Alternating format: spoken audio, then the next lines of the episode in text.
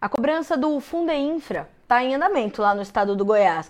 A, toda essa discussão e essa implementação de uma nova taxa pelo governo do estado de Goiás, pelo governador Ronaldo Caiado e, claro, a sua equipe, estão em discussão desde o final do ano passado, já passou por todas as, as, as etapas da Assembleia Legislativa do Estado e agora, é, desde 1 de janeiro, na verdade, a cobrança está em andamento. Mas ela não deixou de ser questionada na justiça, principalmente pelas, pelas associações de classe do agronegócio goiano. Em que pé estão as coisas? Como elas vão correr a partir de agora? Como tem se posicionado, inclusive, a ProSoja Brasil?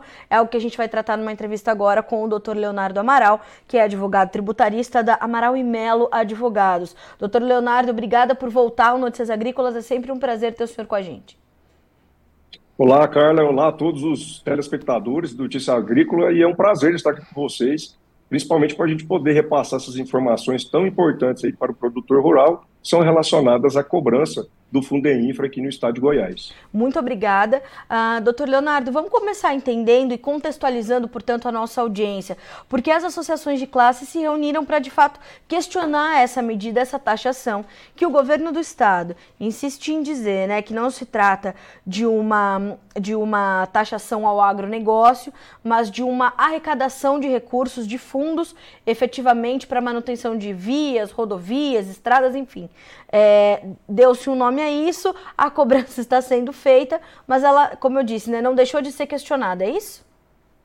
É, exatamente. É, a gente é, teve oportunidade, né, na, no período em que foi apresentado um projeto de lei criando essa contribuição, e esse momento nós tivemos aqui justamente no seu programa, é, dizendo que essa cobrança, a, a criação dessa cobrança na modalidade em que o Estado de Goiás fez, é uma criação de um novo tributo. Então, o Estado de Goiás vem, de todas as formas, é, é, refutando, negando essas afirmações que a gente vem fazendo. Mas, enfim, a lei foi aprovada, começou-se a cobrar, então, o Fundeinfra, e as entidades de classe, né, Sindicato Rural de Jataí, a ProSoja Goiás, é, o Sindicato de Rio Verde, todos é, fizemos reuniões preliminares com as suas respectivas equipes jurídicas e foi decidido, então, principalmente a ProSoja Goiás e Sindicato Rural de Jataí, que nós iríamos ingressar com uma medida judicial questionando né, a cobrança do, do, do Fundeinfra nos primeiros 90 dias da sua criação. Porque nós entendemos que existe uma regra na Constituição que proíbe é, essa surpresa, né, pegar o cidadão comum, o produtor rural, de surpresa, criando aí essa nova contribuição. Então, entramos é, na justiça questionando né, a violação a essa regra constitucional. E, na primeira instância, Carla, é, o juiz entendeu, tanto para a ProSoja quanto para o Sindicato Rural de Jataí, que fazia sentido o que nós estávamos alegando. Então, ele deu uma liminar proibindo o Estado de Goiás de cobrar o Fundem Infra até o dia 31 de março deste ano. Mas, como esperado também por nós da equipe jurídica, é, o presidente do Tribunal de Justiça do Estado de Goiás concedeu uma decisão suspendendo os efeitos dessas liminares que nós tínhamos obtido. Tá? Então, hoje, o quadro é: Fundeinfra tem que ser pago. As adquirentes estão fazendo as retenções. Não existe hoje medida judicial coletiva que proíba, então, o Estado de Goiás de cobrar essa contribuição do produtor rural. Doutor Leonardo, a gente consegue uma cifra de quanto já foi arrecadado ou quanto, é, enfim, é, está sendo efetivamente cobrado? Como é que estão esses números uh, quando a gente pensa no Fundo Infra nesse momento? Não, excelente pergunta. Ontem mesmo foi anunciado pelo Estado de Goiás, o governo do Estado de Goiás, de que até então já teriam sido arrecadados quase 300 milhões de reais nesses 90 primeiros dias aqui da criação do Fundeinfra. Então, é muito dinheiro. O Estado de Goiás, então, é, a estimativa, inclusive, é, há relatos aqui, e que foi veiculados por outros meios de comunicação, de que a, autoridades da, da Secretaria da Economia diz que surpreendeu, né? Foi arrecadado um valor acima do esperado. Então, ah, nós acreditamos aqui que há uma felicidade muito grande por parte do Estado de Goiás, do governador, ah, né, e, o, o produtor aqui pagando o pato, e principalmente nesse quadro né, de, de queda de preços de, de, de, da soja. Então é preocupante. Uh, doutor Leonardo, quais são os próximos passos? Ainda cabem recursos para que essas associações, como o Sindicato de Jataí, o Sindicato de Rio Verde, a ProSoja Goiás, possam continuar é, questionando e fazendo essa, esses caminhos judiciais para tentar derrubar essa taxação? E há espaço para essa derrubada, o senhor acredita? Olha, nós acreditamos, o que eu tenho percebido, eu tenho acompanhado de perto, principalmente a ProSoja Goiás e Sindicato de Jataí, que há um esforço muito grande para que seja, é, é vamos dizer assim, impedido, o Estado de Goiás seja impedido de se cobrar é, o Infra do produtor rural. É, ocorre né, que, na realidade, a gente tem encontrado uma resistência por parte do Poder Judiciário, né, que não por argumentos jurídicos tem tomado decisão em fundamentos econômicos. Tá? Essa decisão do presidente do Tribunal de Goiás, ela alega que, de, que se no caso de se impedir a cobrança do Infra vai haver aí um risco de causar uma grave lesão à ordem econômica do Estado de Goiás. Então, é com fundamentação econômica. E também é, é importante aqui trazer né, a informação de que a ProSoja Brasil e a Confederação Nacional das Indústrias também apresentaram ações diretas no Supremo Tribunal Federal questionando a validade dessa contribuição. Então, assim, as entidades né, representativas estão agindo. Agora, é, é importante também aqui fazer um, um, relato e informar que o produtor rural ele também tem a opção de se mover né, de forma individual, ele ingressando com a medida judicial, pedindo para que seja feito o depósito, né, até que seja julgado o mérito dessa ação. Então, há sim possibilidades de se fazer, tanto de forma coletiva como individual, o questionamento dessa cobrança. É, e é interessante porque se a gente pensa nesse, nesse, nessa arrecadação maior do que o esperado, a gente consegue entender que aquela condição ali, né, no começo das discussões de, ah, trata-se de uma contribuição voluntária, mas se você não contribuir, a gente sabe das consequências, elas serão graves para o produtor. É, me parece que ficou bem claro isso, tanto que a, a contribuição está acontecendo, né? É, exatamente. O, o, receio do produtor é esse. E, e, na verdade, quando se fala em opção, é, o produtor acaba ficando encurralado, porque a adquirente da sua produção, né, da produção do produtor rural, é que fica obrigado a fazer a retenção e o repasse para o governo. Então, o produtor não tem saída. Ele simplesmente, na hora que ele for comercializar, na hora de receber o preço pela, sua, pelo, pela venda da produção, a empresa adquirente acaba retendo. Então, não, acaba que não tem a, a facultatividade que tanto uhum. o governo do estado de Goiás é, anuncia aí para é, tentar camuflar essa cobrança irregular. Doutor Leonardo, também me lembro da discussão, é, no começo dela, quando a gente falava sobre é, o perigo de uma bitributação né? E o consumidor final lá na frente é, ser prejudicado. Como é que a justiça olha para isso quando, quando se trata do consumidor final, da possibilidade da, das pessoas terem comer, pagar mais caro para comer, né? Pagar mais caro pela comida num cenário onde a gente ainda tem uma inflação considerável, onde a gente ainda tem alguns ponteiros para ajustar, enfim. É, como, é que, como é que se olha para isso quando é, esse assunto corre na justiça? Olha, nossa, é muito interessante a sua pergunta. É, o que nós observando, observamos é que o Poder Judiciário ele acaba não se adentrando nesse tipo de debate. Ele não se preocupa é, com relação aí ao aumento da carga tributária para o consumidor final. Ele simplesmente, né, o debate se resume em saber se nós estamos aqui tratando de um novo tributo, de uma figura tributária ou não.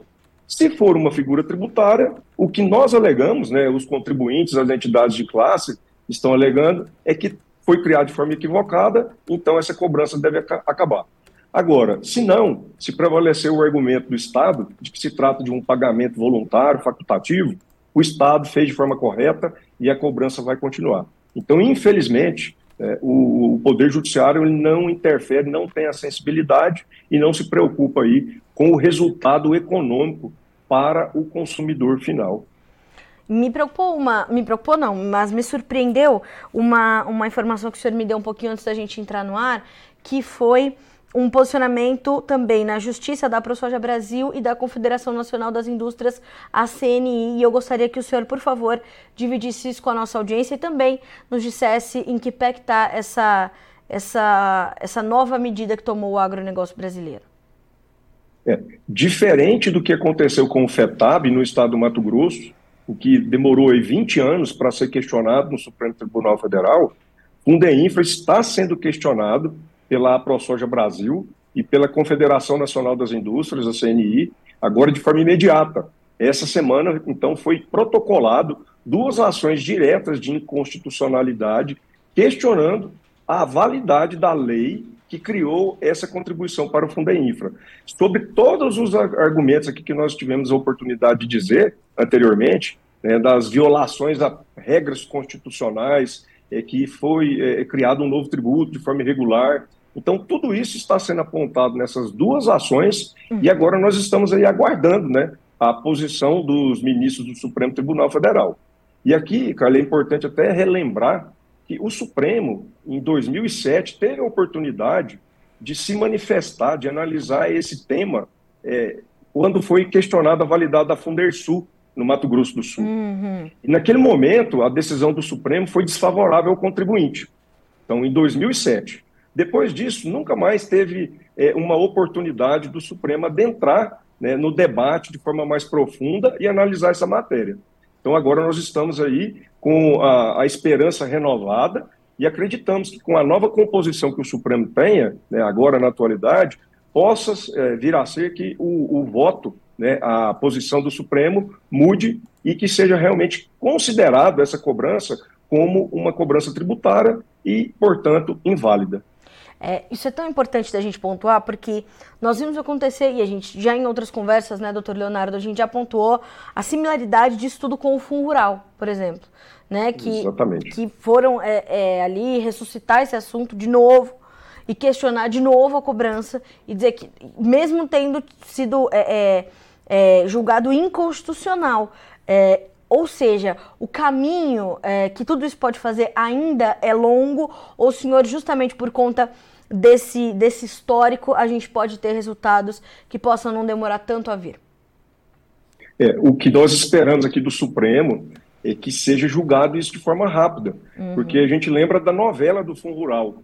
É, o Supremo demorou muito, né? e, e nesse é, caminho, nessa jornada, nesse tempo, ele acabou tomando uma decisão, invalidando o Fundo Rural, e depois, logo em seguida, ele validou. O que, assim, acarretou uma confusão tremenda, e a gente já teve a oportunidade de dizer aí que muita gente hoje, muitos produtores, ainda sofrem os efeitos colaterais danosos dessa decisão do Supremo. Então, aqui tem que ter muita responsabilidade, o Supremo precisa entender que o produtor, o mercado, precisa ter uma segurança jurídica. Não pode ficar nessa expectativa é, e propiciar um ambiente em que um juiz entende de uma forma, validando a contribuição, né, a cobrança do, do Fundo Infra, e outro falando que não, que é inválido. É preciso uniformizar esse entendimento, porque senão o cidadão fica aqui perdido e aí acaba com todos aí num prejuízo muito grande. Uh, doutor Leonardo, como é que a gente pode, e se dá para a gente orientar o produtor nesse momento em alguma, em alguma situação? Porque tá para começar na semana que vem a Tecno Show comigo, que é uma feira muito tradicional do Goiás, né? Uma feira de. É icônico para o estado, né? É um momento ali de.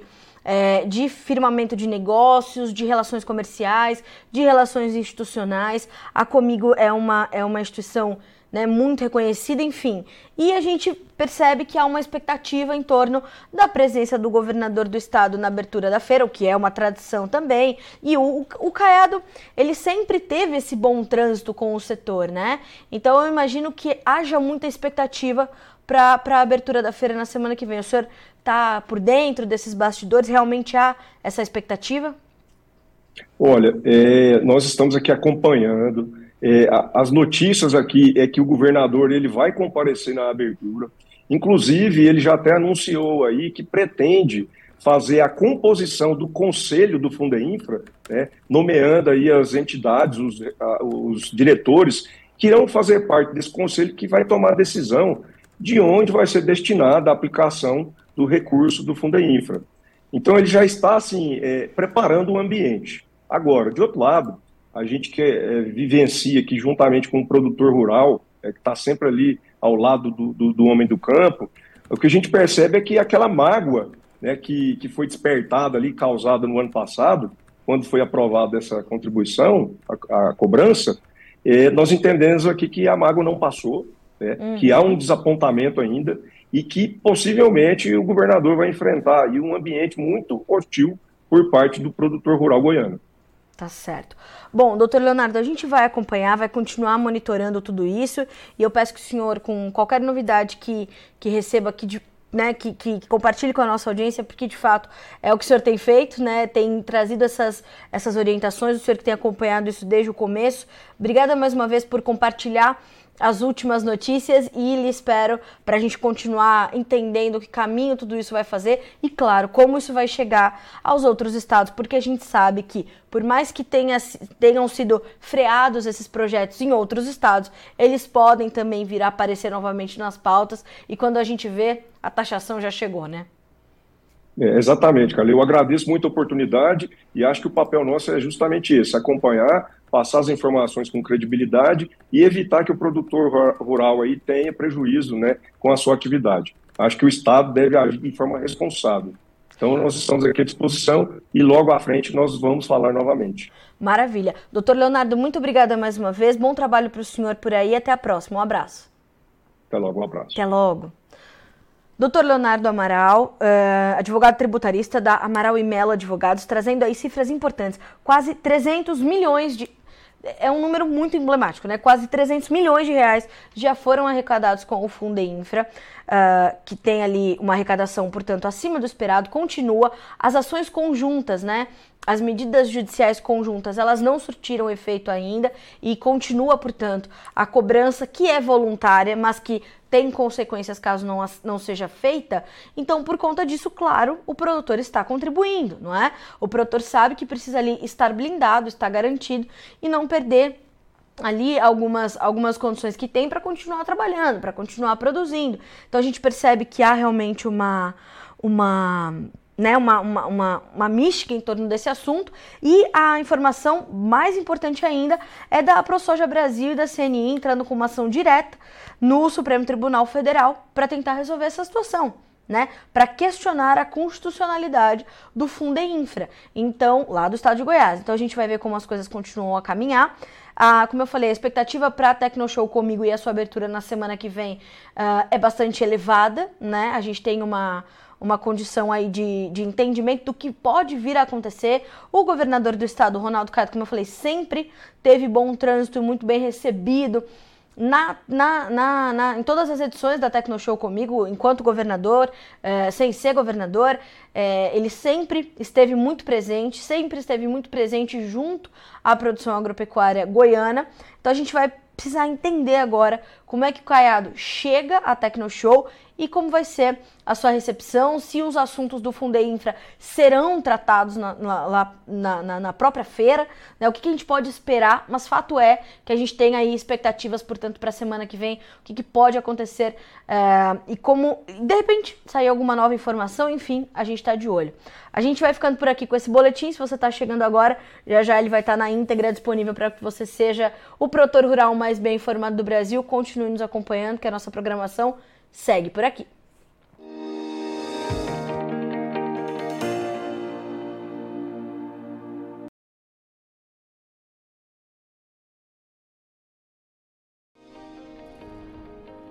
Se inscreva em nossas mídias sociais no Facebook Notícias Agrícolas, no Instagram arroba Notícias Agrícolas e no nosso Twitter arroba Notiagre. E para não perder nenhum vídeo, não se esqueça de nos acompanhar no YouTube e na Twitch Notícias Agrícolas Oficial.